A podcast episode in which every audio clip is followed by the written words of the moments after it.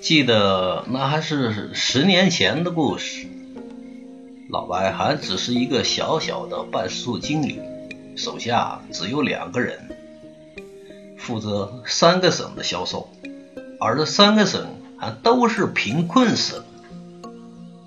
这里讲的贫困省，并不是指当地的 GDP 高低，而是指老白公司产品的市场非常非常的小。经过一年多的努力吧，哥仨基本上把所有能做的客户全部都做了一遍。其中一个省的销售呢，竟然把所有的潜在客户全部做了业务，好不容易完成了全年的指标。到了年终开会的时候，老白傻眼了，公司给老白的小团队下的新一年的指标。要求增长百分之三十八，天哪，这不是开玩笑吗？恨得老白心里直骂：这老板真有病！这人呢，不能动气，一动气儿就会出意外。老白不就不小心摔了手机，把壳子摔坏了。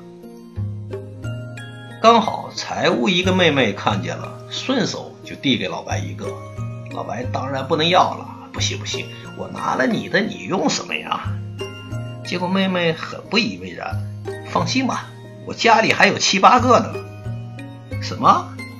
你有几个手机啊？要那么多手机壳干什么呢？我喜欢呗。那卖手机壳的都说了，我是他的超级客户，一有新货马上就给我打电话。我还经常告诉他，我们这个年龄的女生喜欢什么样子的壳子。听到这儿，老白突然明白了，马上召集兄弟紧急开会，制定计划，安排任务。两人谁也不信，可还能按老白的方案去执行。三个月以后，我们全部超额完成了公司预定的目标。怎么回事呢？如果说帕雷托原理，可能大家都比较陌生；如果说二八法则，你就清楚了。百分之二十的客户占了销售额的百分之八十嘛。我们做销售的都会有几个大客户，他们的采购量都很大，甚至我们的产品占了他采购内容的大头了。这些客户呢，我们往往以为。他们的采购能力已经达到了极限，不会再为我们做更多的贡献了。其实，你可能对你的客户了解进入盲区了。如果你仔细注意、仔细研究，就会发现，有些还是能挖掘出很大的潜力。我们也得学宋丹丹，逮着一只羊就要使劲儿的薅羊毛。这就是老白今天要讲的超级客户。我们先定义一下，什么叫超级客户？超级客户并不是那种采购量较多的客户。采购量较多的客户是指对某一个产品购买量比较大的客户，是从数量上来定义的；而超级客户是指那些对我们的品牌或者的产品有高度的参与感的客户，他们对我们的产品的创新用法和产品的变化有着浓厚的兴趣。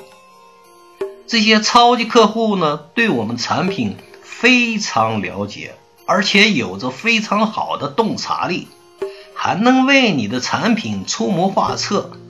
更主要的是，也特别积极，乐于参与新产品的试用。说到这儿，大家基本上知道老白的策略了吧？老白请公司的产品工程师。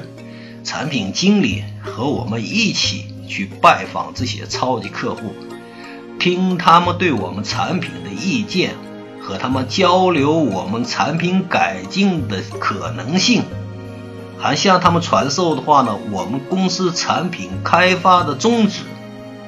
最后，逐一获得了这些超级客户愿意试用我们新产品的承诺。很快，老白的团队就从这些超级客户身上拿到了额外的销售。请继续关注销售小学问，谢谢大家收听，再见。